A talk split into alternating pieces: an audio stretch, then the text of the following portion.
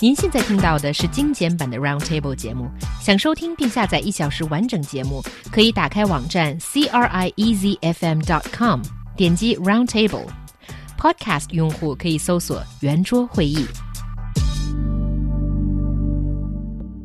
Recently, a booklet that teaches middle school students about how to stay away from online harassment goes viral. People find the case analysis in the guide amusing, and uh, the guide also contains tips for both female and male students. 最近，中学生网络防狼手册爆红网络，手册中含有大量有趣的案例分析，还罗列了女生对付怪叔叔篇和男生对抗怪阿姨篇等高级防狼招数。So it is written in quite an interesting way. But first of all, do you think it is necessary? To have such kind of booklets. Is online harassment a big problem? I think harassment in general is a big problem. And I think it's important to teach kids that, or young people, that these bad things are out there and uh, and and be aware of such things. And I think the part that's quite uh, creative with this online booklet is, first of all, it's divided, um, you know, the, the cases against uh, girls and cases against boys as well, which is often neglected in the past. And uh, and also, it all happens on WeChat or you know one of those online apps that uh, people use to communicate these days. So I think it's good that it's very up to date, that kind of thing. But I wonder if these kids already know, considering they're really the you know the generation that grew up in this environment with online apps well, unfortunately it is it is the prerogative and responsibility of adults teachers and and parents to worry about these types of things. Um, i think uh, i mean as as a as a recipient of this type of advice, both from teachers and, and parents, I think it's very easy to um, to get very cynical about it because usually the way it's presented, like in this booklet, well, this is this is nonsense. This isn't how things happen, and I think that's that's that's the real danger um, here because I mean, uh, number one, it's not harassment. Harassment is unwanted attention, right? Is is when you say when you say uh, someone keeps bugging you to do something. Um, that that is harassment. Here, what we're looking at is um, predatory behavior mm-hmm. online. So, uh, online predators looking to take advantage of minors uh, in in one way or the other.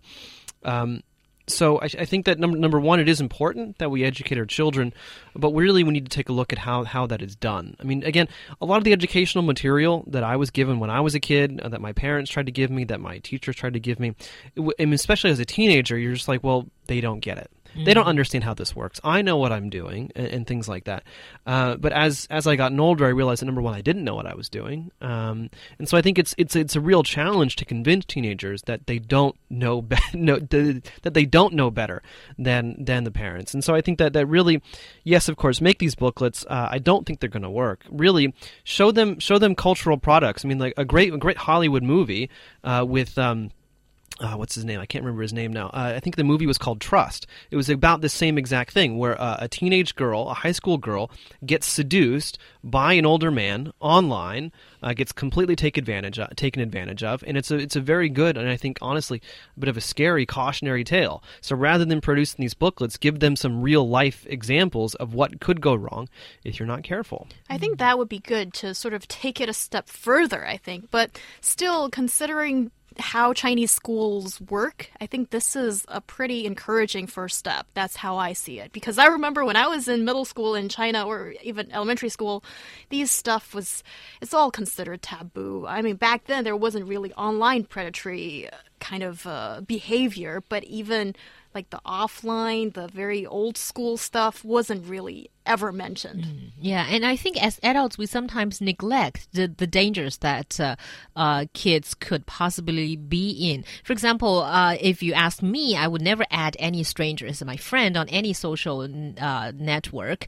But uh, according to this one Qingdao teacher, students, when they use these apps, they tend to agree to a request to befriend them on, on yeah, these apps. You know, oh, why yeah. not? You know, it's because the yeah. only thing the people I see are annoying teachers, annoying students, annoying parents. Now now there's a stranger. Well- you know, why don't I befriend them? Well, that was that was what I mean for me when I was a kid, using like AOL Instant Messenger uh, and other chat uh, applications on on on the computer on the desktop. I mean, it was always cool because it's just like, well, you know, you you you taught talking with someone in a chat room. There's not really chat rooms anymore, but uh, you're just talking randomly with someone in a chat room. They I like Star Wars, they like Star Wars, and so you start, uh, you know, you become friends online, which I think is is is good. It's fine. I mean, meet meet people online, talk with them, but be be aware um, because unfortunately there are people out there who you know there's always that that urban myth about the fat guy pretending to be you know the the hot sexy chick.